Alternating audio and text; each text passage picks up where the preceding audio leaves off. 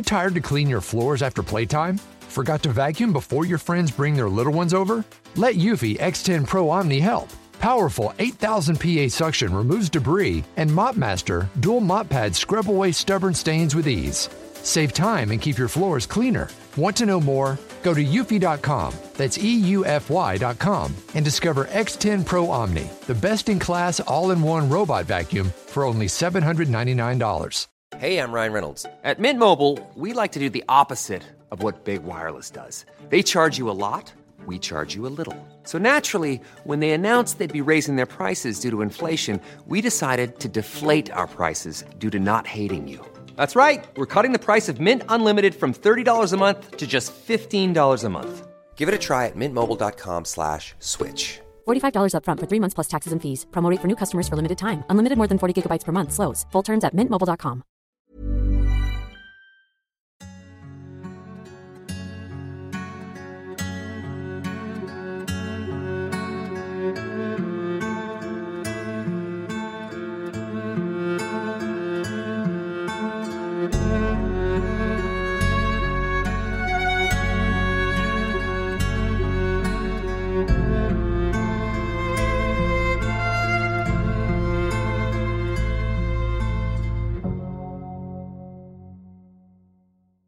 Hallo und herzlich willkommen zu einer neuen Episode von Mord und Totschlag. Schön, dass du wieder mit dabei bist. Die heutige Folge ist in vielerlei Hinsicht besonders. Zum einen ist es die letzte Ausgabe für dieses Jahr. Es ist ein Weihnachtsspecial und ich habe mir Unterstützung von Alex vom Podcast Wahre Verbrechen geholt, um dir von dem heutigen sehr mysteriösen Fall zu erzählen, der uns in die kleine Stadt Fayetteville, gelegen im US-Bundesstaat West Virginia, zurück zum Heiligabend des Jahres 1945 führt. Alex, schön, dass du da bist. Hallo Steffi und hallo an alle Zuhörer. Ja, ich freue mich sehr, dass du mich eingeladen hast, vor allem zu diesem Fall. Ich habe mich auch schon mal rangesetzt und ich hoffe, ich nehme nicht zu viel vorweg, aber mindblowing. Dieser Fall ist einfach mindblowing. Ja, also das ist so kurz vor mein Kopf explodiert. Ja, und wenn ich jetzt schon drüber nachdenke, was wir dir gleich erzählen werden, da kommt schon wieder ganz viel in meinen Kopf rein. und ich halte mich zurück. Ich will natürlich auch nicht die ganze Zeit reinlabern und sowas, aber ähm, freut euch auf diese Folge. Bevor wir mit dir aber in den heutigen Fall eintauchen, haben wir noch drei Ankündigungen für dich. Erstens und am allerwichtigsten, auch bei Alex Podcast Wahre Verbrechen ist heute zeitgleich mit dieser Folge ein weiterer spannender Kriminalfall erschienen, bei dem wir dir von einem Mord erzählen, der sich zur Weihnachtszeit 1987 in Berlin zugetragen hat. Wirklich sehr spannend, hör dort auch gerne auf jeden Fall mal rein. Genau. Ich freue mich auf jeden Fall, wenn du vorbeischaust und vorbeihörst. Und ja, Berlin, meine Heimatstadt. Der Fall ist, wie ich finde, super spannend, vor allem weil er auch aus der DDR stammt. Ja, für Alex war das ein Heimspiel. Genau, also das Verbrechen hat in der DDR stattgefunden und das ist ja auch nochmal spannend, weil so viel Fälle oder so viel Informationen sind da ja auch ziemlich schwer rauszukriegen. Aber ich bin mir sicher, du hast es geschafft. Hört auf jeden Fall rein. Ich vertraue dir. Ja. Zweitens freuen wir uns, dass unser Auftritt im November in Hamburg so erfolgreich war, dass wir am 20. April 2024 wieder einen True Crime Podcast live an Bord veranstalten. Ja, sehr, sehr cool. Spring Crime, könnte man sagen. Spring Crime, genau. Den Link zu den Tickets habe ich dir in die Episodenbeschreibung gepackt. Und last but not least, am 28.12. um 18 Uhr gehen Alex und ich bei Instagram live. Wir würden uns freuen, wenn du mit uns zusammen einen gemütlichen Abend verbringen möchtest. Wir können ein bisschen quatschen, Fragen beantworten und einfach eine gute Zeit zusammen haben. Genau. Wir freuen uns drauf. Es ist unser allererstes Live. Ach, Also ja. ich hatte noch nie eins, du auch Nein. nicht. Umso mehr freue ich mich, dass wir es zusammen machen. Und äh, wir freuen uns natürlich riesig, irgendwie auch eure Fragen zu beantworten. Wir haben uns auch schon was ausgedacht, vielleicht so ein kleines Crime-Spiel zu spielen. Mhm. Genau, dafür guckt ihr dann bitte auf meinem Instagram-Kanal vorbei, wahre Verbrechen. Obwohl, nee, Steffi, wenn ich dich mit einlade, dann kann man, glaube ich, bei dir ja auch mit reingehen, ne? Ich glaube, Ja. man muss gar nicht speziell jetzt nur über einen Kanal rein. Siehst du, fängt schon an. Du merkst, wir haben überhaupt gar keinen Plan davon. Wir müssen noch mal googeln, wie das funktioniert. Aber ich bin sicher, bis zum 28.12. kriegen wir das hin. Und ihr, du weißt sowieso besser Bescheid. Du wirst uns auf Instagram dann schon finden. Genau, genau. Achtet auf den blinkenden Kreis in eurem Story-Symbol Ja. und dann äh, seht ihr, dass wir live Ja. sind. Gut, Steffi. Bist du bereit, Alex? Ich bin bereit. Dann starten wir jetzt in den neuen Fall. Eine dünne Schneedecke hat sich über die kleine Stadt Fayetteville im US-Bundesstaat West Virginia gelegt.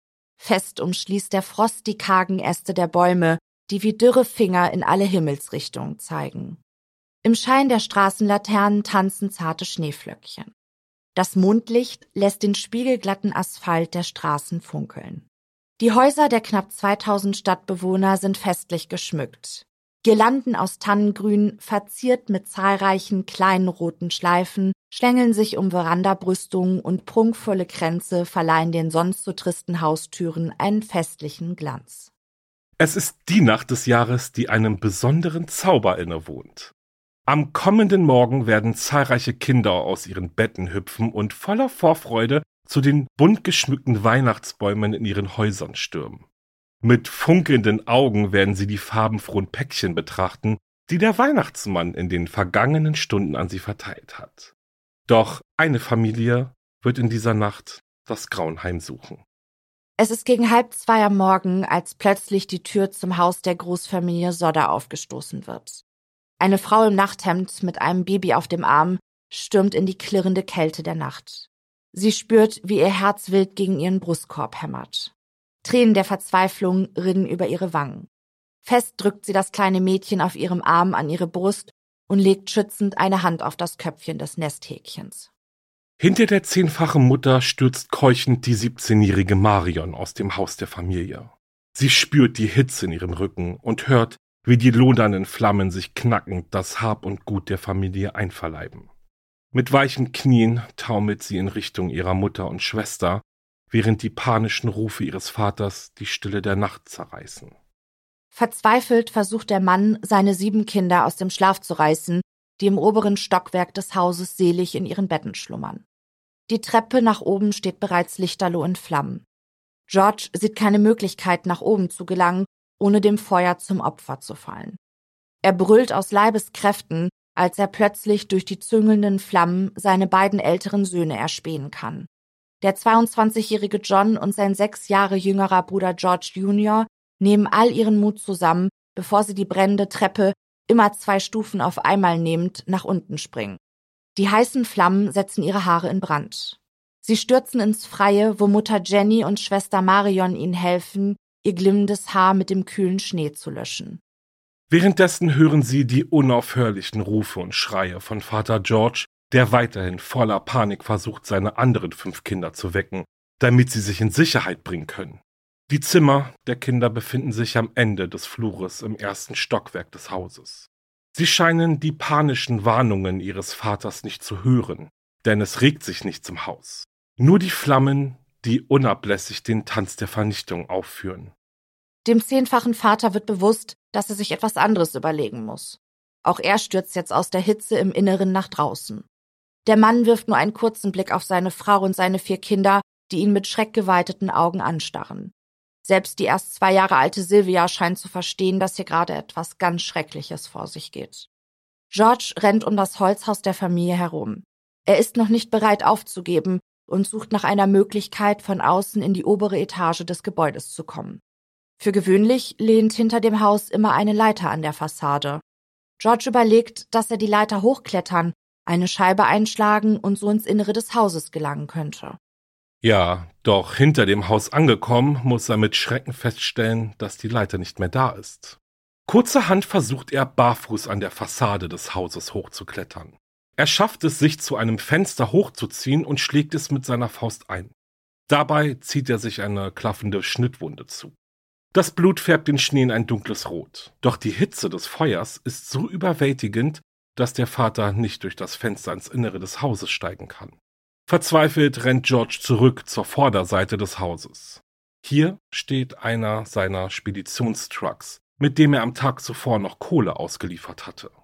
Seine Überlegung ist, dass er das Fahrzeug unter die Fenster fahren, auf das Dach der Fahrkabine steigen und so versuchen könnte, eines der Fensterscheiben einzuschlagen.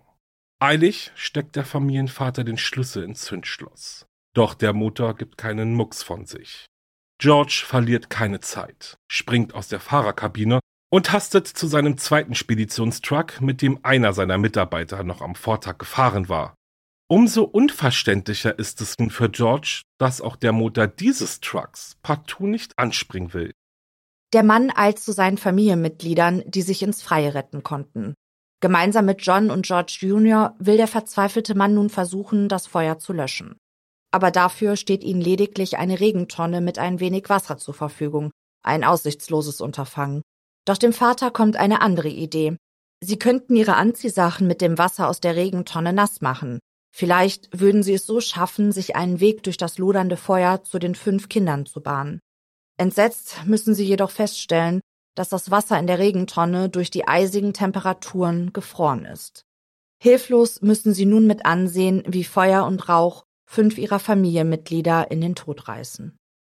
Ja, und oh Mann, ey, man will sich gar nicht vorstellen, was die Familie in dieser Nacht erleben musste, oder? Ja, es ist wirklich fürchterlich. Also das ist auch tatsächlich meine größte Angst, dass es bei uns mal brennen könnte. Ja. In der Nacht, Ja. wo du es nicht mitbekommst, wirklich. Also wir haben zwar Rauchmelder, klar, das ist ja, glaube ich, sogar auch, auch Pflicht. Pflicht jetzt, ja. Aber trotzdem ist es mein absoluter Albtraum, weil du verlierst alles. Deine ganzen Erinnerungsstücke. Also wenn du das dann Komplett. überlebst, es, du hast nichts mehr. Es ist wirklich ein absoluter Albtraum. Und wenn du dann noch weißt, dass deine Familienmitglieder, Kinder, Eltern, Partner, was auch immer, in diesem Haus sind und du stehst davor und du kannst einfach nicht da rein und du siehst zu, ja, wie die einfach verbrennen. Es ist fürchterlich, wirklich. Ja, wirklich. Also es ist wirklich schrecklich und ich gebe dir auf jeden Fall recht, das ist wirklich auch eine Angst, die ich habe. Wenn ich drüber nachdenke, also es ist jetzt nicht so, dass sie mich übermannt oder dass ich jeden Tag damit irgendwie konfrontiert bin, aber es ist wirklich so, man wohnt in einem Mehrfamilienhaus und du weißt nie, was passiert. Also es kann irgendwie jeder doofe Zufall, ja, irgendwie steckt was Falsches in der Steckdose oder man lässt irgendwie das äh, Fleisch in der Pfanne zu. Ich, keine Ahnung, also es ist wirklich Ja. krass. Und dann eben natürlich auch noch das Ausmaß und dann mit anzusehen. Und wenn dann noch lebende Personen äh, in der Wohnung sind oder im Haus, ich kann es mir nicht vorstellen. Ja, fürchterlich. Und Steffi, ganz ehrlich, die tragische Geschichte könnte hier auch enden, weil was soll noch Schlimmeres passieren? Aber so einfach ist es nicht, besonders in diesem Fall nicht. Bevor wir dir jetzt aber erzählen, was diesen Fall so mysteriös macht, stellen wir dir zunächst einmal die Familie Sodder vor und betrachten die Geschehnisse vor dem verhängnisvollen Brand. Der Familienvater wird im Jahre 1895 in der italienischen Gemeinde Tula auf Sardinien als Giorgio Soddu geboren. Es ist das Jahr 1908, als der erst 13-Jährige beschließt, in die USA auszuwandern. Sein ältester Bruder begleitet ihn bis nach Ellis Island, bevor er George sich selbst überlässt. Während der Teenager versucht, sich in seiner neuen Heimat zurechtzufinden, macht sich sein älterer Bruder zurück auf den Weg nach Sardinien. Giorgio benennt sich in George Sodder um. Der Jugendliche ergattert schon kurz nach seiner Ankunft in den USA einen Job bei der Eisenbahngesellschaft im Bundesstaat Pennsylvania. Mit einem LKW transportiert er die benötigten Baumaterialien für den Gleisbau zu den jeweiligen Baustellen. Auch Wasser und Lebensmittel für die Arbeiter hat er stets als Fracht dabei. George ist nicht nur ein sehr cleverer Teenager, er ist auch sehr sparsam. Und so hat er schon als junger Mann genug Ersparnisse zusammen, um seine eigene Spedition im rund 550 Kilometer entfernten Bundesstaat West Virginia zu eröffnen. Er transportiert benötigte Baumaterialien zu den jeweiligen Baustellen und entsorgt den Bauschutt. Später befördert George alle möglichen Waren, darunter auch Kohle. Zu Beginn des 20. Jahrhunderts beheizen die Menschen ihre Häuser größtenteils mit Kohle und so hat der junge Spediteur allerhand voll zu tun. Genau. Und eines Tages betritt George dann den kleinen Laden Music Box. Sofort fällt ihm die Tochter des Besitzers, Jenny Cipriani, ins Auge. Ihre Eltern waren mit ihrer damals drei Jahre alten Tochter von Italien in die USA ausgewandert. George und Jenny gehen miteinander aus, verlieben sich, werden ein Paar. Es folgt die Hochzeit und zwischen den Jahren 1923 und 1943 bekommt das Paar zehn Kinder. Zum Zeitpunkt des Feuers leben neun Kinder bei ihnen. Ihr zweitältester Sohn Joe ist zu jener Zeit beim Militär. Der 21-Jährige ist in Deutschland stationiert und kämpft im Zweiten Weltkrieg. Die Familie lässt sich rund drei Kilometer nördlich von der Großstadt Fayetteville nieder. Viele italienische Einwanderer leben hier. Die Sodders beziehen ein zweistöckiges Fachwerkhaus mit Dachboden, einem gemauerten Keller und einem angebauten verglasten Wintergarten. Den Wintergarten nutzt die Familie vorwiegend als Wohnzimmer. George und Jenny Sodder schlafen im Erdgeschoss. Im zweiten Stock befinden sich drei Kinderzimmer, die sich die Sodder-Kinder teilen. Zum Haus gehört auch ein großzügiges Gartengrundstück mit einigen großen alten Bäumen. Die Geschäfte des Familienvaters laufen ausgezeichnet. Während George sich um die Geschäfte kümmert, versorgt Mutter Jenny die Kinder und kümmert sich um die anfallenden Hausarbeiten. Die Familie gilt als einer der angesehensten Familien der Mittelschicht. Allerdings erfreut sich George nicht bei allen Gemeindemitgliedern großer Beliebtheit. Der Geschäftsmann ist dafür bekannt, auf seine Meinung und Ansichten zu beharren und diese auch eisern und lauthals zu vertreten. Vor allem seine politischen Ansichten stoßen nicht auf viel Gegenliebe in der italienischen Gemeinde. George ist ein entschiedener Gegner des faschistischen Diktators Benito Mussolini und dessen politisches Wirken. Doch vor allem Während des Zweiten Weltkrieges hat Mussolini über die Grenzen von Europa hinaus viele Anhänger in den italienischen Gemeinschaften. Das wiederum führt nicht selten zu Streitigkeiten untereinander, wenn sich jemand negativ zu Benito Mussolini äußert. Selbst dann noch, nachdem der Diktator im April 1945 verstorben war. Manche Anhänger des Faschisten stoßen sogar Drohungen gegen George Sodder aus, wenn der seinen politischen Standpunkt vehement vertritt. Kommen wir nun zum Heiligabend des Jahres 1945. Die neuen Sodderkinder fiebern dem ersten Weihnachtstag entgegen. Das Haus der Familie ist festlich geschmückt. Am Abend versammelt sich die Familie am Esstisch und Mutter Jenny serviert selbstgemachte Pasta. Die Stimmung ist fröhlich und ausgelassen. Vor allem auch deshalb, weil Marion, die älteste Tochter der Sodders, ihren jüngeren Geschwistern Martha, zwölf Jahre, Jenny, acht Jahre und Betty, fünf Jahre alt, an jenem Abend überrascht. Die 17-Jährige arbeitet in einem kleinen Geschäft, in dem allerlei Krimskrams verkauft wird. Nachdem sie von der Arbeit zurückgekehrt ist, überreicht Marion den drei kleinen Mädchen neue Spielzeuge. Die Kinder sind vor Freude ganz aus dem Häuschen und können ihre Finger gar nicht mehr von den neuen Errungenschaften lassen. Mutter Jenny erlaubt den Kindern, dass sie ausnahmsweise länger als gewöhnlich aufbleiben dürfen. Immerhin ist der Abend vor Weihnachten ein ganz besonderer. Das stimmt, das finde ich auch immer. Gegen 22 Uhr gehen Vater George und die beiden älteren Söhne zu Bett. Mutter Jenny erinnert die anderen Kinder, die sich noch nicht schlafen legen wollen, daran, dass sie nicht vergessen sollen, die Hühner zu füttern und die Haustür abzuschließen. Dann geht auch Jenny mit Sylvia auf dem Arm ins Schlafzimmer.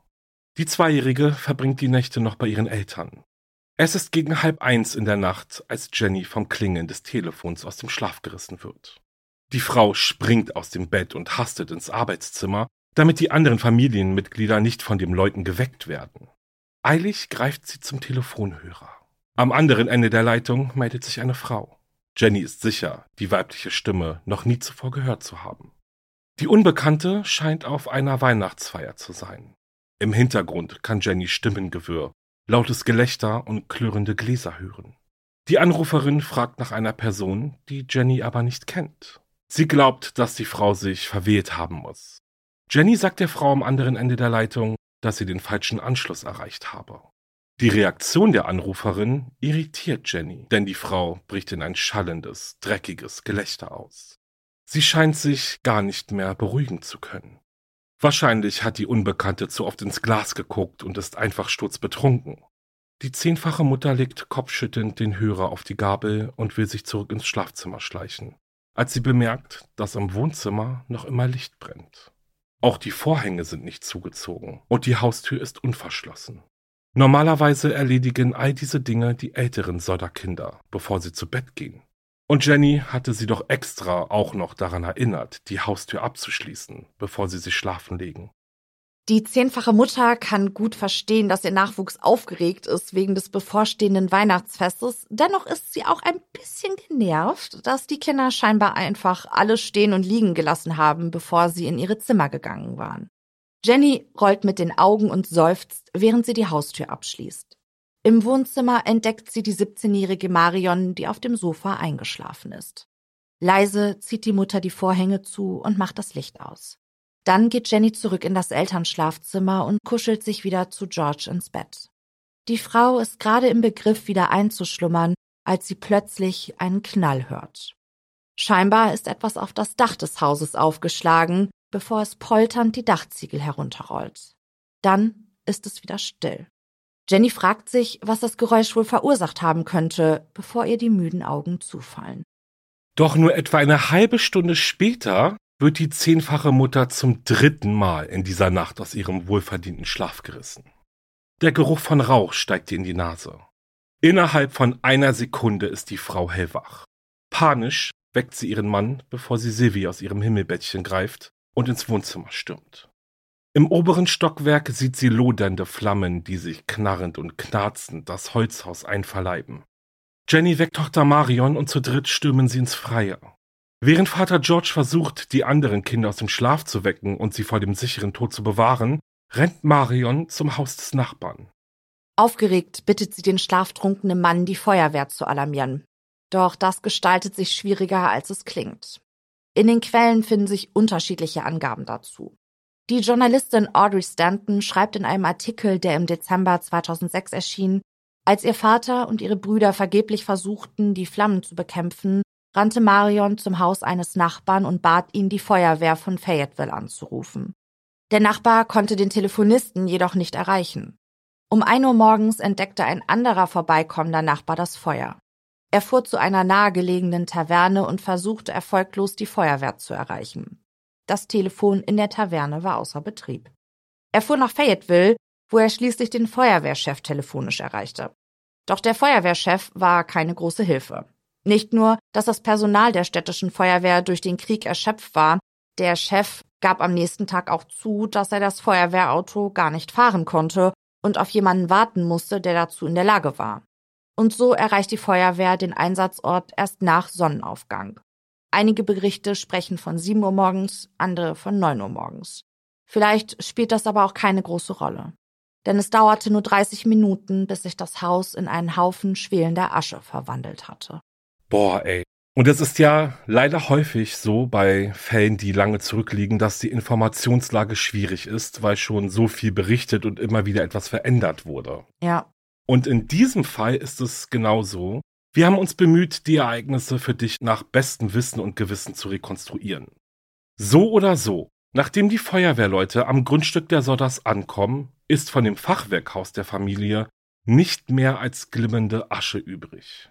Die Familienmitglieder, die es schafften, sich vor den Flammen zu retten, konnten nur hilflos dabei zuschauen, wie ihr Zuhause samt den Sodderkindern Maurice, Martha, Louise, Jenny und Betty im Alter von sechs bis 14 Jahren von dem Feuer vernichtet wurden. Die Feuerwehr löscht die letzten Brandnester, bevor sie die Ruinen genauer untersuchen. Zwei Stunden lang sind sie damit beschäftigt.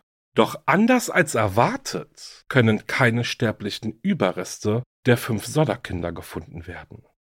Den Feuerwehrchef Morris hingegen wundert das nicht. Er sagt, dass die Kinder dann wohl mitsamt Knochen verbrannt sein müssen. Auch die Polizei trifft im Laufe des Vormittags am Ort des Geschehens ein. Gemeinsam mit der Feuerwehr kommen die Beamten zu dem Schluss, dass der Brand wohl durch eine fehlerhafte Verkabelung entstanden sein muss. Nur fünf Tage nach der Katastrophe halten Jenny und George dann auch schon die Sterbeurkunden für ihre fünf Kinder in den Händen. Als Todesursache wurde Feuer oder Ersticken notiert. Für die Behörden sind die Ermittlungen damit abgeschlossen. Für die Familie aber nicht. Die überlebenden Familienmitglieder hat die Nacht schwer traumatisiert. Noch nie hatten sie sich so hilflos gefühlt wie in jener Nacht. Die Trauer über die toten Kinder und Geschwister ist übermächtig. Die Eheleute und ihre vier Kinder kommen bei Nachbarn unter, bis sie eine neue Bleibe gefunden haben. Wenige Tage nach der tragischen Nacht schüttet George den Keller ihres einstigen Heimes mit Bauschutt auf. An der Stelle, wo einst das zweistöckige Fachwerkhaus der Familie stand, ist nun eine ebene Fläche. Jenny und George haben beschlossen, hier im Frühling Blumen zu pflanzen, in Gedenken an ihre toten Kinder. Nachdem sich die erste Schockstarre löst, beginnen die Gedanken der Eheleute Sodder zu kreisen. Sie können einfach nicht glauben, dass der Brand ihre fünf Kinder restlos bis auf den letzten Knochen vernichtet haben kann. Ja, und jetzt wird's interessant, denn Jenny beginnt zu experimentieren. Sie besorgt sich Knochen und Sehnen von Rindern und Schweinen im Garten der Familie macht sie ein Feuer und legt Knochen und Sehnen hinein. Sie wiederholt ihr Experiment immer und immer wieder. Doch das Ergebnis bleibt das gleiche. Die lodernden Flammen sind nicht heiß genug, um die Knochen restlos zu vertilgen. Vielleicht, überlegt Jenny, ist das Feuer nicht so heiß wie das, welches in ihrem Haus gewütet hatte. Immerhin fanden sich in den Ruinen diverse Haushaltsgeräte, die von den Flammen zwar beschädigt, nicht aber gänzlich vernichtet worden waren. Kurzerhand geht die Frau zu einem Krematorium, um weitere Nachforschungen anzustellen. Ein Mitarbeiter erklärt Jenny, dass eine Leiche bei zwei Stunden rund 1000 Grad Celsius ausgesetzt sein muss. Und selbst dann seien noch nicht alle Knochen zu Asche verfallen. Nach dem Gespräch ist die zehnfache Mutter also der absoluten Überzeugung, dass ihre Kinder nicht bei dem verheerenden Brand ums Leben gekommen sein können, der binnen 45 Minuten ihr Haus bis auf die Grundmauer niederbrennen ließ. Auch Vater George glaubt mittlerweile, dass seine fünf Kinder nicht im Feuer ums Leben gekommen sind. Und als das Ehepaar Sodder dann auch noch von einer Katastrophe hörte, bei der ebenfalls einige Menschen bei einem Hausbrand ums Leben kamen und die Rettungskräfte in den Trümmern die Überreste der Opfer fanden, steht für Jenny und George fest, Maurice, Martha, Louis, Jenny und Betty befanden sich nicht im Haus, als das Feuer in der Weihnachtsnacht im Heim der Familie wütete. Vor allem die Aussage der Behörden, dass die Brandursache eine fehlerhafte Verkabelung gewesen sein soll, kann George nicht glauben. Immerhin wurden nur wenige Monate vor der Tragödie die Strom- und Telefonleitungen im Haus der Sodders durch einen Fachmann überprüft. Der Mann versicherte seinerzeit, dass mit den Leitungen in dem Fachwerkhaus alles in Ordnung sei. Außerdem, eine defekte Stromleitung hätte zunächst einen Schwelbrand verursacht, giftiger Rauch wäre entstanden, der Strom wäre ausgefallen. Erst nach einiger Zeit hätte sich solch ein Feuer entwickeln können, wie es an jenem 25. Dezember 1945 bei den Sodders der Fall war. Nur kurze Zeit bevor Mutter Jenny den Brand bemerkte, nahm sie ja noch den Anruf der unbekannten Frau entgegen und stellte fest, dass im Wohnzimmer des Hauses noch Licht brannte. Das Fachwerkhaus wurde zu dieser Zeit also auf jeden Fall noch mit Strom versorgt. Ja, und hier fängt es an, wirklich super mysteriös zu werden. Das denken sich auch Jenny und George. Unablässig drehen sich ihre Gedanken um die Vorkommnisse jener verhängnisvollen Nacht. Und je mehr sie sich den Kopf darüber zerbrechen, desto mehr Ungereimtheiten bemerken sie und seltsame Begebenheiten kommen ihnen wieder in den Sinn. Zum Beispiel zermarterten die Sodders sich den Kopf darüber, warum die Leiter, die sonst immer hinter dem Haus stand, ausgerechnet in der Brandnacht spurlos verschwunden war.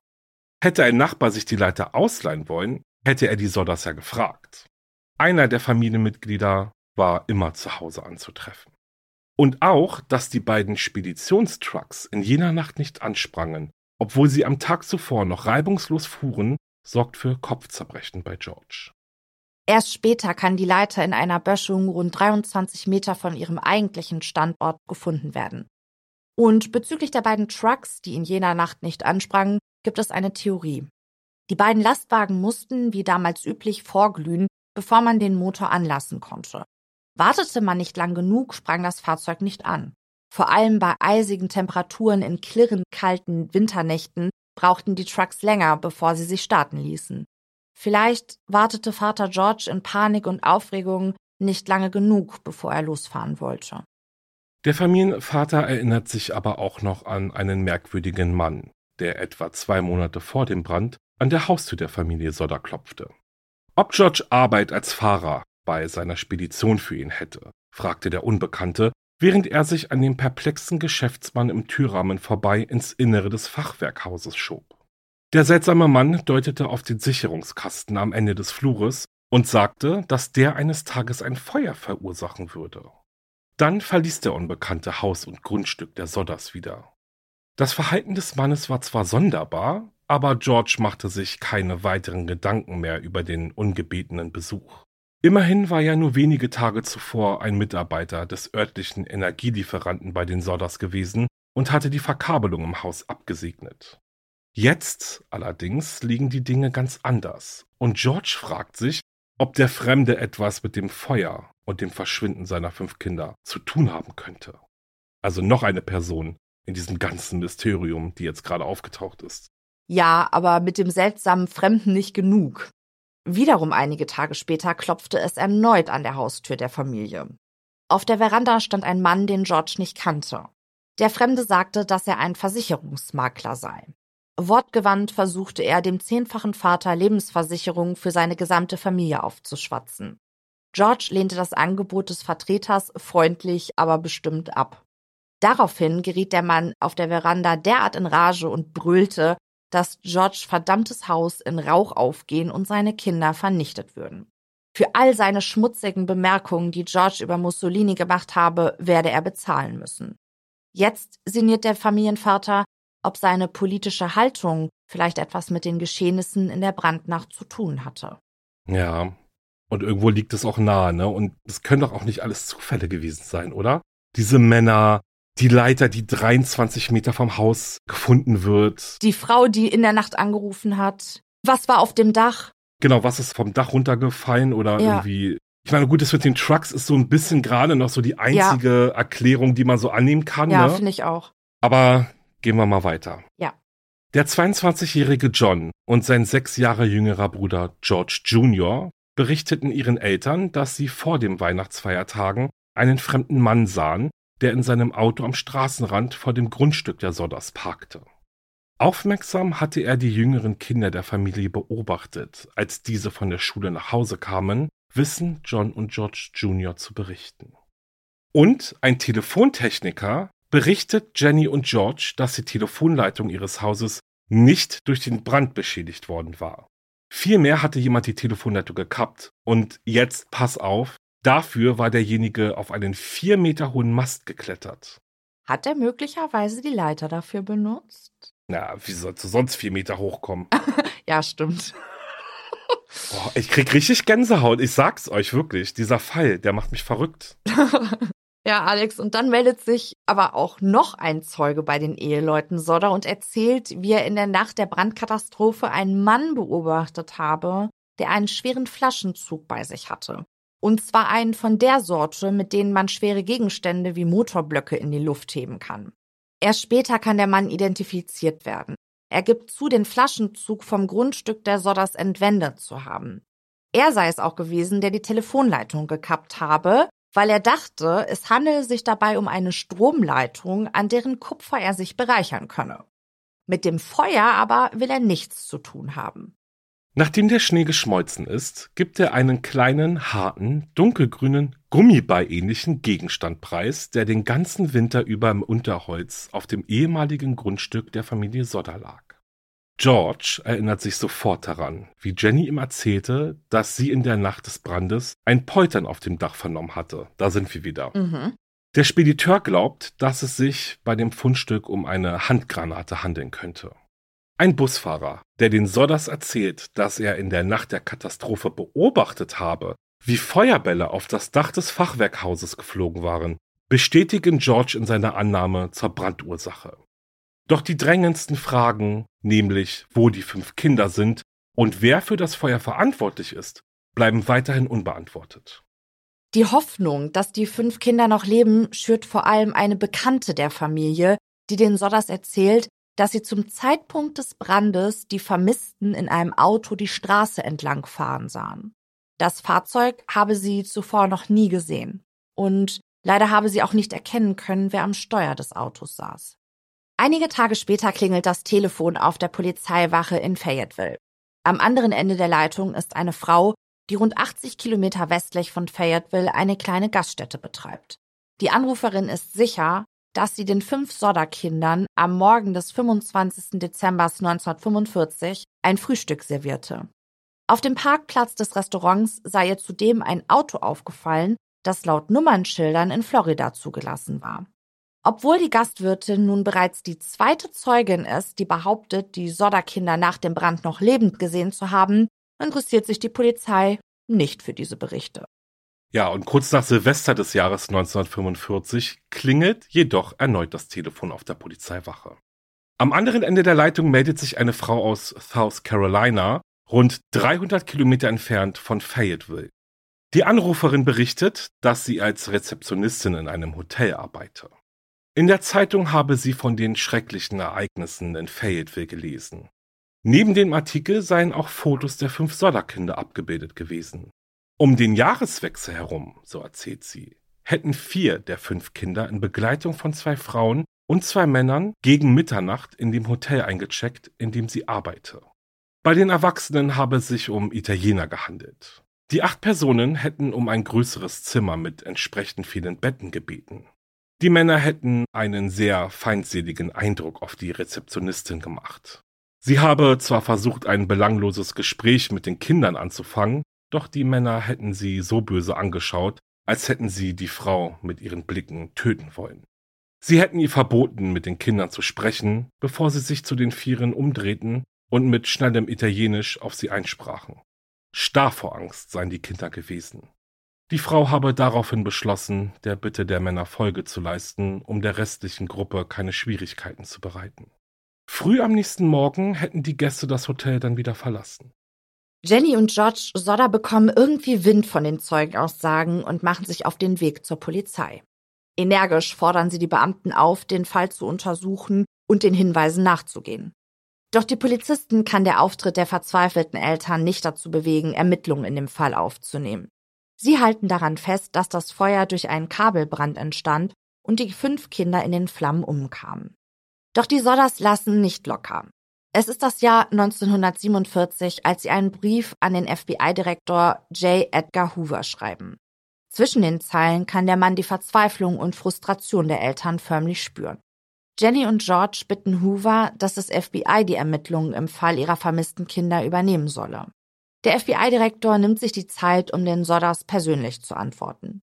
Er schreibt ihnen, dass er gerne helfen wolle, doch da die Angelegenheit ein lokales Ereignis sei, würden die Ermittlungen nicht in den Zuständigkeitsbereich des FBI fallen.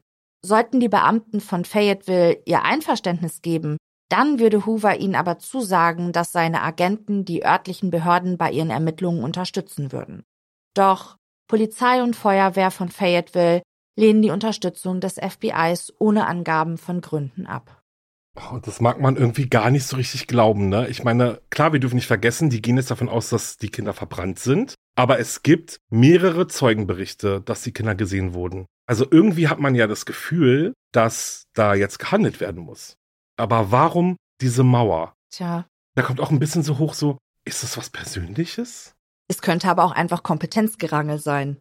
Natürlich auch, aber so rein jetzt aus Sicht dieser Familie, ja, die so verzweifelt sind und vor allem, du musst dir mal überlegen, wir reden hier vom Jahr 1946, wie haben die überhaupt von diesen Zeugenaussagen erfahren, ja, oder, oder vielleicht wurden Jenny und George ja auch angeschrieben von den Zeugen oder sowas, aber es ja. ist alles so, wow. Ja, absolut. Aber da es ja mit der Polizei jetzt nicht so wirklich weitergeht, beschließen Jenny und George deshalb, einen Privatdetektiven zu beauftragen. Cece Tinsley macht sich direkt an die Arbeit und es dauert nicht lange, bis er seinen Auftraggebern Spannendes zu berichten hat. Der vermeintliche Versicherungsmakler, der George einige Monate vor dem Brand so wüst beschimpfte, ihr erinnert euch, war Mitglied der Jury des Gerichtsmediziners, die den Brand als Unfall einstufte.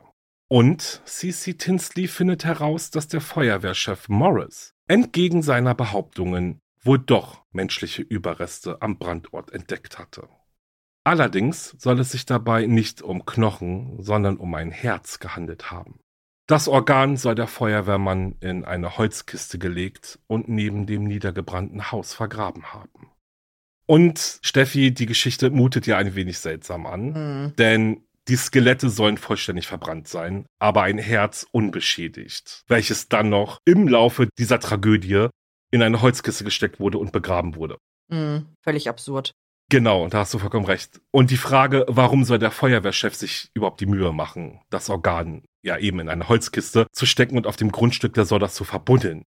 Cece Tinsley sucht das Gespräch mit Morris und zu seiner Überraschung erklärt der sich bereit, dem Privatdetektiv zu zeigen, wo er die Holzkiste vergraben hatte. Ja, mit Schaufeln bewaffnet machen sich die beiden Männer dann auf den Weg zum Brandort. Und der Feuerwehrchef muss auch gar nicht lange suchen, bis er die Stelle findet, wo er die Kiste nur eine Handbreite tief in der Erde vergraben hatte. Der Privatdetektiv kriegt große Augen, als er die Holzkiste öffnet und darin ein dunkelrotes Etwas erblickt.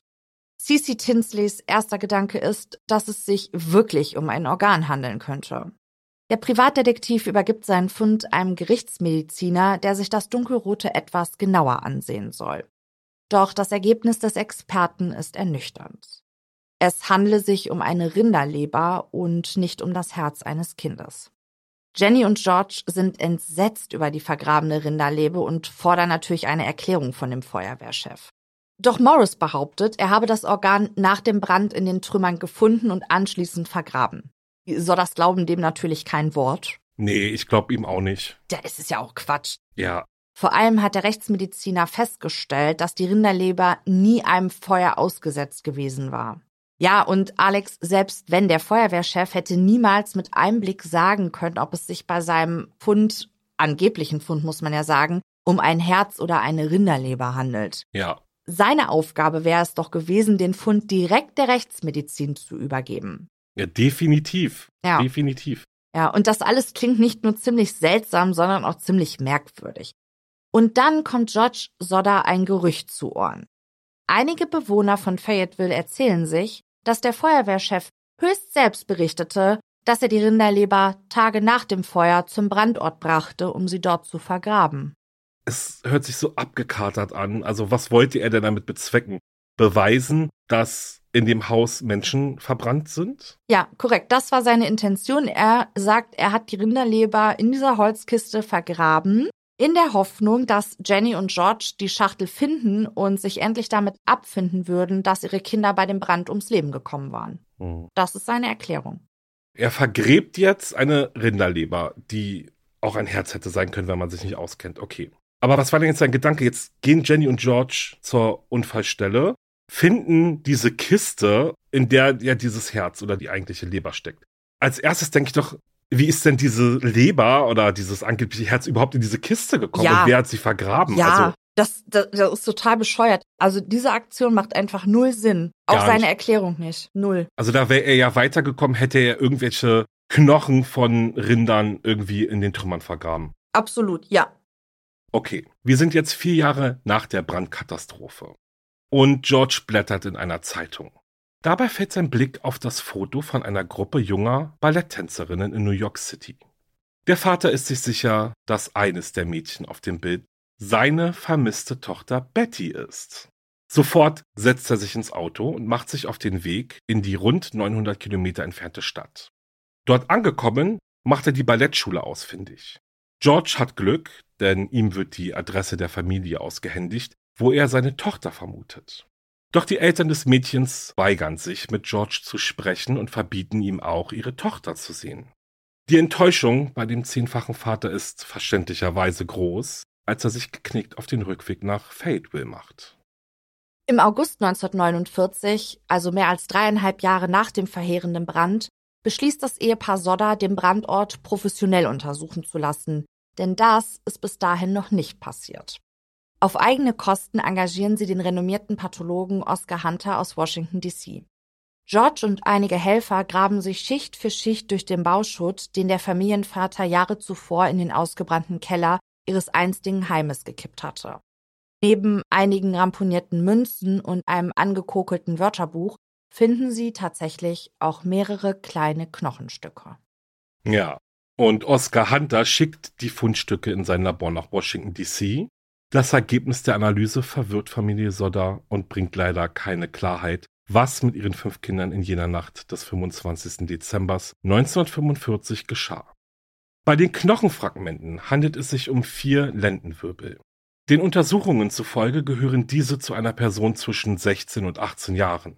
Maurice, das älteste der vermissten Kinder, war 1945 14,5 Jahre alt. Dem Untersuchungsbericht ist zu entnehmen, dass es möglich sei, dass ein Junge im Alter von 15 Jahren die anatomische Reife eines 16- bis 17-Jährigen aufweist. Aber die Lendenwirbel weisen keine Flammeneinwirkungen auf. Die Frage, zu wem die Lendenwirbel gehören und wie sie in den Bauschutt kamen, wenn sie tatsächlich nicht von Maurice stammen, kann nie geklärt werden. Wiederum drei Jahre später unternehmen Jenny und George einen letzten Versuch, Hinweise aus der Bevölkerung zu bekommen, um so das Schicksal ihrer geliebten vermissten Kinder aufklären zu können. Vor dem Grundstück, auf dem einst das Fachwerkhaus der Familie stand, und an einer nahegelegenen Autobahn lässt das Ehepaar zwei riesig große Plakate anbringen. Darauf sind die Fotos ihrer vermissten Kinder gedruckt. In dicken Lettern kann man lesen, was in der Brandnacht 1945 in Fayetteville passiert war. Zudem lassen die Sodders Flyer drucken und verteilen diese. Die Familie bietet eine hohe Belohnung für Hinweise, die sie zu ihren verschwundenen Kindern führen. Die Öffentlichkeit nimmt großen Anteil an der Suche der verzweifelten Eltern. Mehrere Hinweise gehen bei der Familie ein. So meldet sich zum Beispiel eine Frau aus dem rund 1350 Kilometer entfernten St. Louis und behauptet, die mittlerweile 18 Jahre alte Martha Sodder würde dort in einem Kloster leben. Ein Mann berichtet, dass er in einer Bar in Texas gehört habe, wie zwei Personen sich unterhielten und dabei belastende Aussagen zu einem Brand gemacht hätten, der sich einige Jahre zuvor am Heiligabend in West Virginia zugetragen habe. Doch Vater George kann all die Hinweise, denen er akribisch nachgeht und dafür quer durchs Land fährt, nicht verifizieren. Übrigens konnte derweil die anonyme Anruferin ausfindig gemacht werden, die in der Brandnacht bei Familie Sodder angerufen hatte. Die Frau bestätigt, dass sie sich schlicht und ergreifend verwählt hatte. Mhm. Wochenlang ist George im Auto unterwegs und spricht mit zahlreichen Menschen, ohne auch nur einen Schritt bei der Suche nach seinen Kindern voranzukommen. George und Jenny, aber auch ihre anderen Kinder zermürbt die Ungewissheit. Es ist das Jahr 1968, 22 Jahre nach dem Brand, als Mutter Jenny einen Umschlag im Briefkasten findet.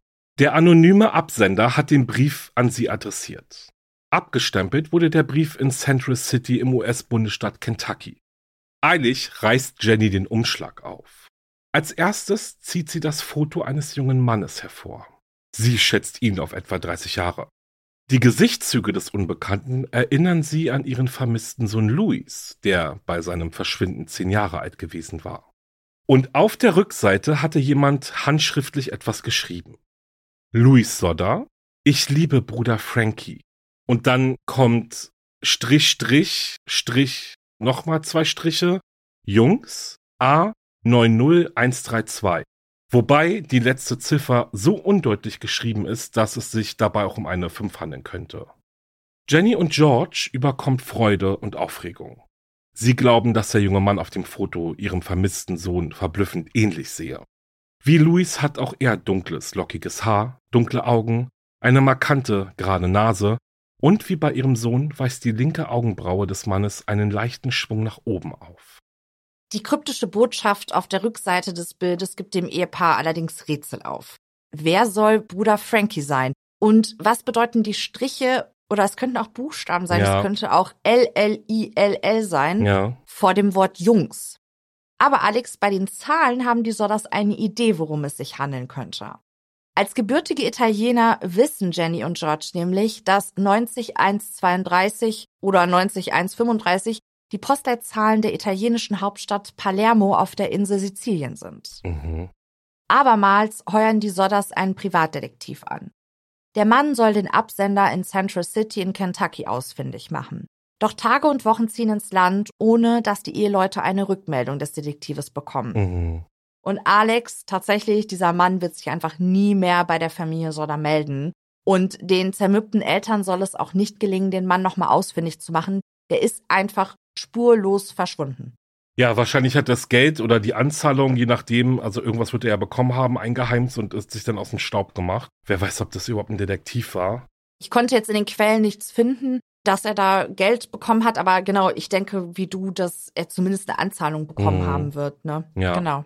Und auch, dass die Eltern, also ne, Jenny und George, jetzt auf die Postleitzahl von Palermo gekommen sind. Ja. Irgendwie wirkt es so voll weit hergeholt und andererseits so, stimmt es vielleicht? Wohnt der vielleicht oder dieser Mann, der auf diesem Bild ist, wenn er denn vielleicht sogar ihr Sohn ist, in Palermo? Ja. Also komisch, ja. aber diese Nachricht da sowieso super kryptisch. Vor allem auch ja. so dieses Luis Sodda, dann ich liebe Bruder Frankie ja, es gibt ja gar keinen Frankie in der Familie. Ja, also. also das Foto des jungen Mannes, den sie für ihren Sohn Louis halten, lassen die Sodders vergrößern und kleben es auf die beiden Plakatwände neben die Fotos ihrer gesuchten Kinder.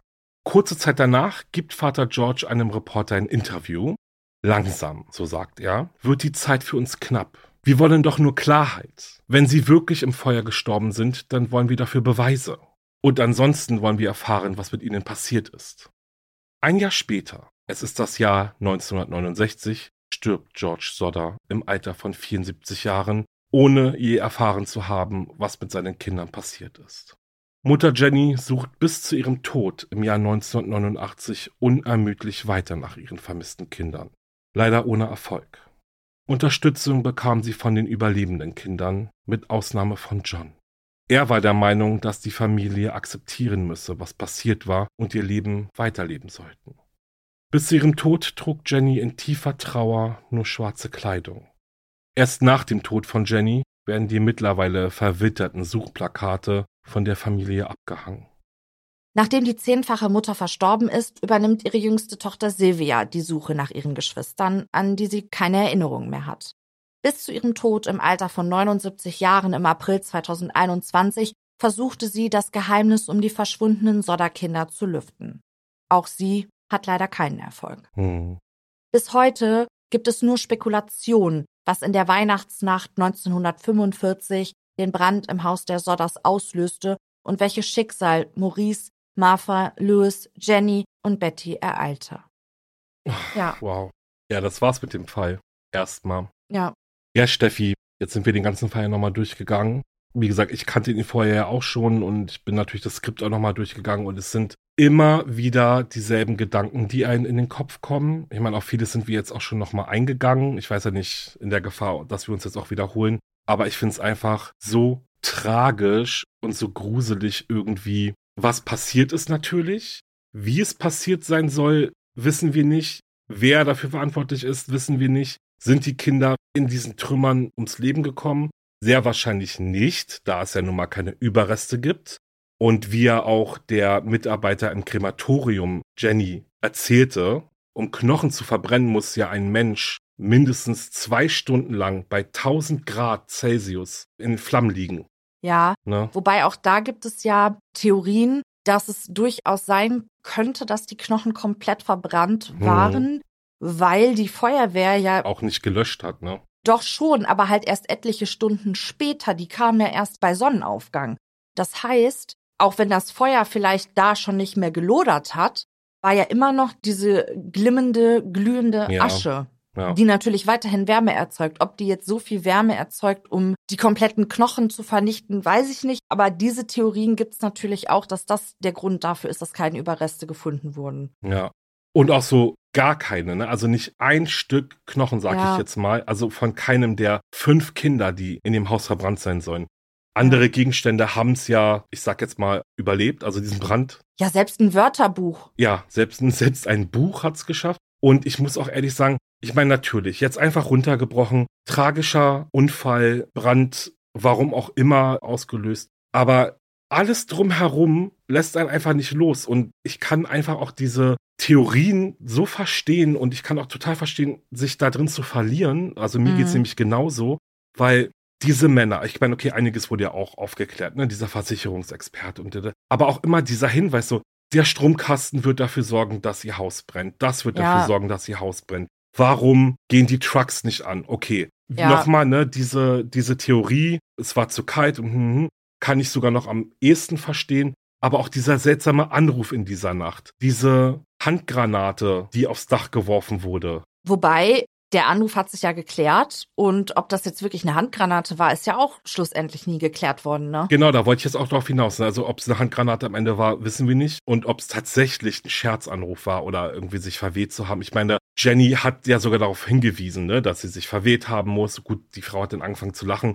okay, könnte man vielleicht eigentlich auch noch gelten lassen, ne? Vielleicht betrunken, wenn im Hintergrund war eine Feier. Wer weiß, vielleicht haben sie auch einen Klingelstreich gemacht, vielleicht war das irgendwie Teil dieses Abends oder von irgendeiner Mutprobe. Aber dann auch dieses Telefon, die Feuerwehr wurde nicht erreicht. Also der Nachbar hat ja die Feuerwehr nicht erreichen können. Ja, aber das klingt schon wieder so nach so einer großen Verschwörung. Da ja, habe ich total. immer so Probleme mit, ne? Ich weiß, ich habe da auch ein bisschen Probleme mit, weil man irgendwie teilweise so das Gefühl bekommt, dass irgendwie diese ganze Gemeinschaft daran interessiert war, irgendwie diese fünf Kinder verschwinden zu lassen. Ja. Ne? Und das finde ich immer sehr unrealistisch. Also es gibt Verschwörungen, da brauchen wir gar nicht drüber diskutieren, das will ich auch nicht sagen. Aber ich glaube halt, je mehr Menschen involviert werden, desto schwieriger ist es, sowas durchzuführen und geheim zu halten. Aber natürlich sind da komische Sachen passiert. Also ich meine, die Feuerwehr, okay, die war halt überlastet. Viele Feuerwehrmänner waren auch gar nicht da, weil die ja im Krieg waren. Hm.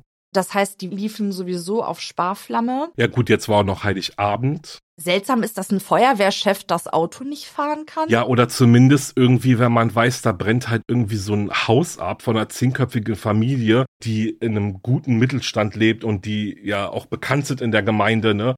Da guckt man doch auch, dass man Feuerwehrmänner ranholt oder also schneller ranholt als erst irgendwie fünf, sechs Stunden später, was es ja war. Ne? Irgendwie der Brand muss ja irgendwie um ein Uhr, zwei Uhr gewesen sein. Die Feuerwehr hat ja nach Berichten zufolge erst um sieben angefangen zu löschen oder um Vielleicht neun. sogar neun, Oder ja. um neun. Kann man ja auch nicht mehr genau sagen.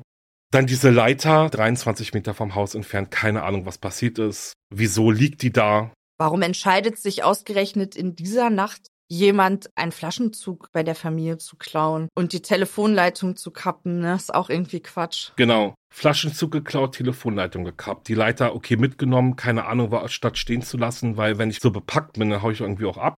Es sind einfach unheimlich viele Sachen.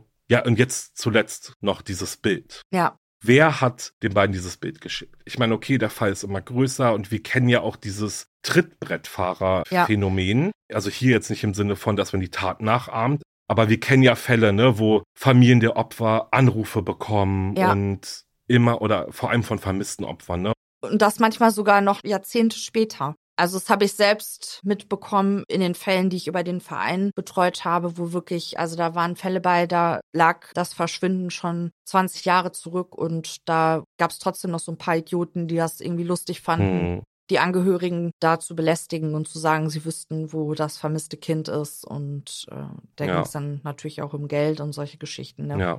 Ich möchte aber noch mal ganz kurz zurückgehen, Alex. Als Jenny aufgestanden ist, um ans Telefon zu gehen in der Nacht, Ja.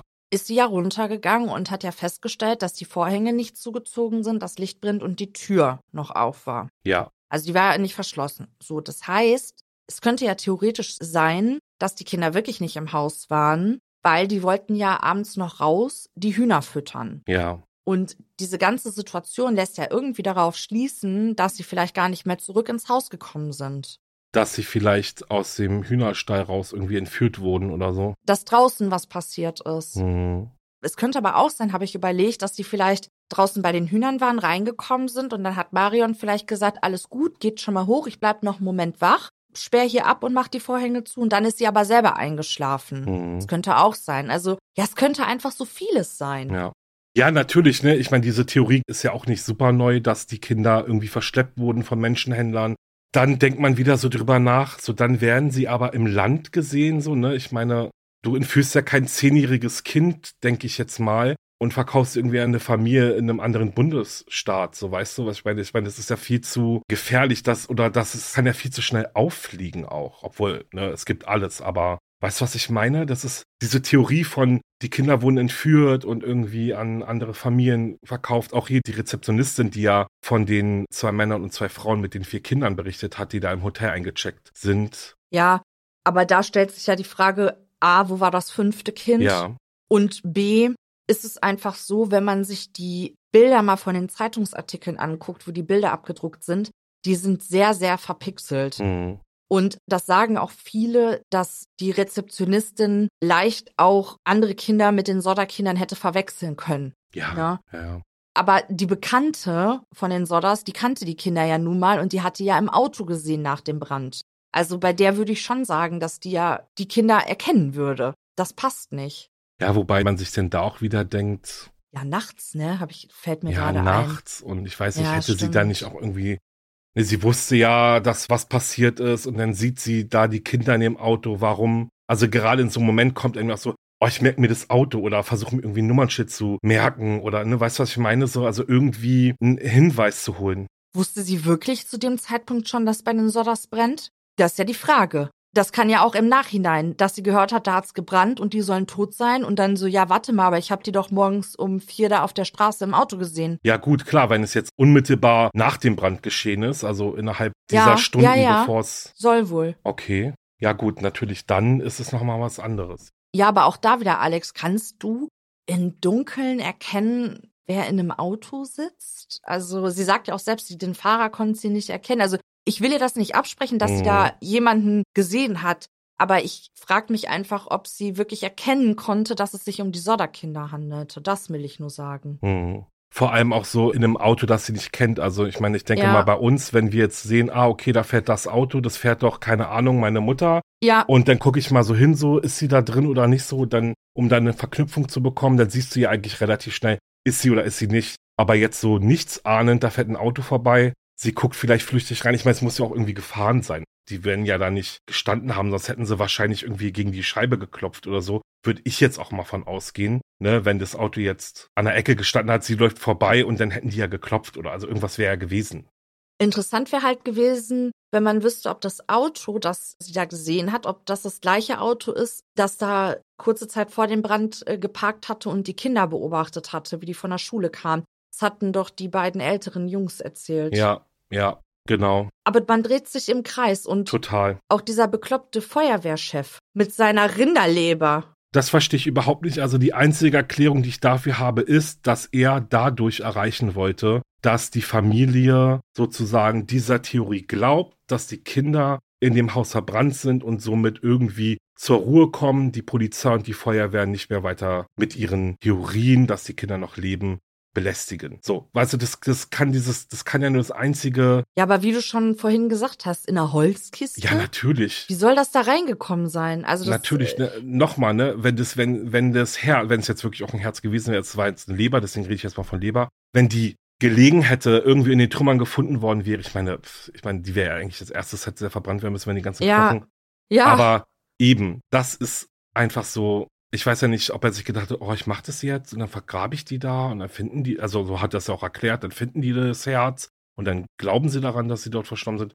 Völliger Schwachsinn. Ich meine, es Ja. fällt ja nicht in eine Kiste, die klappt zu und dann Ja. fällt es in die Erde und alles andere da drüber irgendwie verbrennt und ach, was ein Glück, ähm, ist irgendwie ein Erdloch gefallen und, ne, also weißt du, was ich meine, es ist ja total absurd. Also hätte eigentlich schon von vornherein klar sein müssen, dass es nicht funktioniert. Also die Familie so auf diese Fährte zu locken. ja, Und auch nochmal dieser Brief. Also ich verstehe, nach 22 Jahren kommt dieser Brief.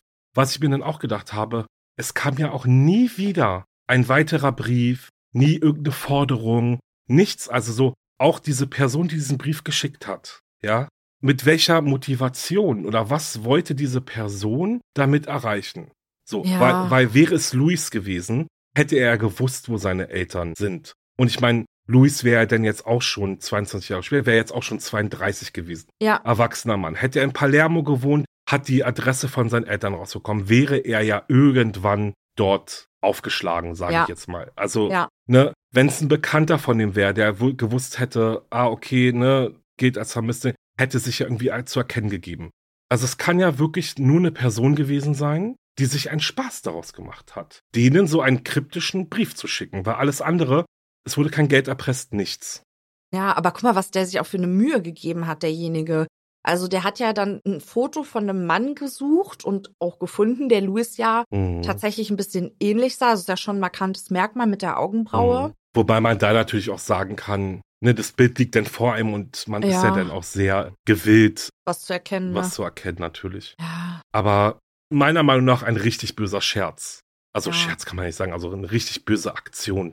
Ja, und eine Entführung der Kinder fällt ja auch irgendwie raus, weil es gab ja nie eine Lösegeldforderung. Da hätte man ja auch mal drüber nachdenken können, weil George ja doch sehr erfolgreich und auch ein bisschen wohlhabend war. Aber es gab ja nie eine Lösegeldforderung, also eine Entführung fällt raus. Mhm. Fünf Kinder, warum sollten die am Weihnachtstag abhauen von zu Hause und dann auch nie wieder gesehen werden? Das Eben. macht auch nicht so richtig Sinn. Also man dreht sich halt wirklich im Kreis, ne? Total, total.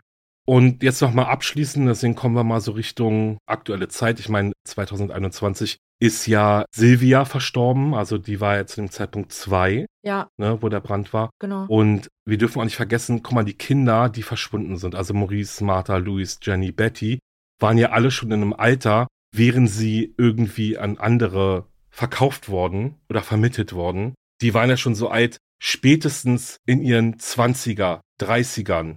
Also sowas vergisst man ja nicht, ne? Ich wollte gerade mein, sagen, also wenn ich so, wenn, ganz kurz, wenn Maurice zehn Jahre alt ist, dann weiß der, wenn er 20 Jahre alt ist, ey, ich bin damals entführt worden, wo ist meine Ja. Familie? Ich möchte meine Ja. Familie.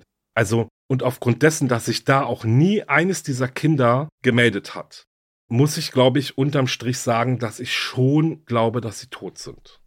Ja, Also ich muss auch sagen, dass ich auch glaube, dass sie nicht mehr leben und ich glaube auch fast, dass sie vielleicht doch in dieser Nacht ums Leben gekommen Mhm. sind. Auch wenn die Umstände wirklich sehr, sehr mysteriös sind. Ja. Aber dieser Lendenwirbel, der ja nicht angekokelt, also ich weiß es nicht. Aber der kann ja auch im Nachhinein irgendwie da. Von einem Menschen, Ja. ja, aber das ist ja auch nicht normal. Nee, natürlich nicht. Aber der kann ja im Nachhinein dann auch irgendwie da platziert worden sein, ne? Ja, ja, ich weiß, was du meinst. Also, wir wissen, dass wir es nicht wissen. Genau. Wir können auch nur spekulieren und von gewissen Tatsachen ausgehen. Und wie gesagt, unterm Strich bin ich dann eher da, dass die Kinder leider bei dem Brand ums Leben gekommen sind. Ja, bin ich ganz bei dir. War alles andere bei fünf Kindern in dem Alter, die verlieren nicht einfach ihr Gedächtnis und mindestens eines der Kinder hätte sich irgendwie in einem älteren Alter nochmal, ne, 30 Ja. mit 20, 30, 40, keine Ahnung, an irgendjemand gewandt, um zu Ja. sagen, hey, ich bin Jenny Sodder und ich wurde entführt. Weil ich meine, der Fall war ja auch groß und ich meine, der zieht sich ja über die Jahre. Es war ja immer wieder auch Thema in den Nachrichten. Ne? Das ist ja kein Fall, der Ja, 45 passiert ist und keiner hat mehr drüber geredet, ja, zwei Jahre später. ja, das stimmt. Aber ich würde sagen, wir kommen zum Ende, sonst, ich glaube, man hört halt einfach nicht auf. Nee, man hört nicht auf. Aber an dieser Stelle möchte ich gerne nochmal auf Alex Folge bei wahre Verbrechen hinweisen, weil der Fall ist auf jeden Fall glasklar und geklärt. Gibt's nicht viel zu spekulieren. Genau, also wenn ihr einen Abschluss braucht, hört gerne rein. Ja, Damit verabschieden wir uns bei dir für dieses Jahr. ja, Wir wünschen dir eine schöne Weihnachtszeit. genau, also ganz, ganz tolle Feiertage. Genießt die Zeit mit deinen Liebsten, der Familie oder auch allein. Kann ja auch sehr schön sein. Ja, wie es dir gefällt und wie es dir am besten passt. Ja. Bleib gesund und ich hoffe, wir hören uns dann im neuen Jahr wieder. Tschüss. Tschüss.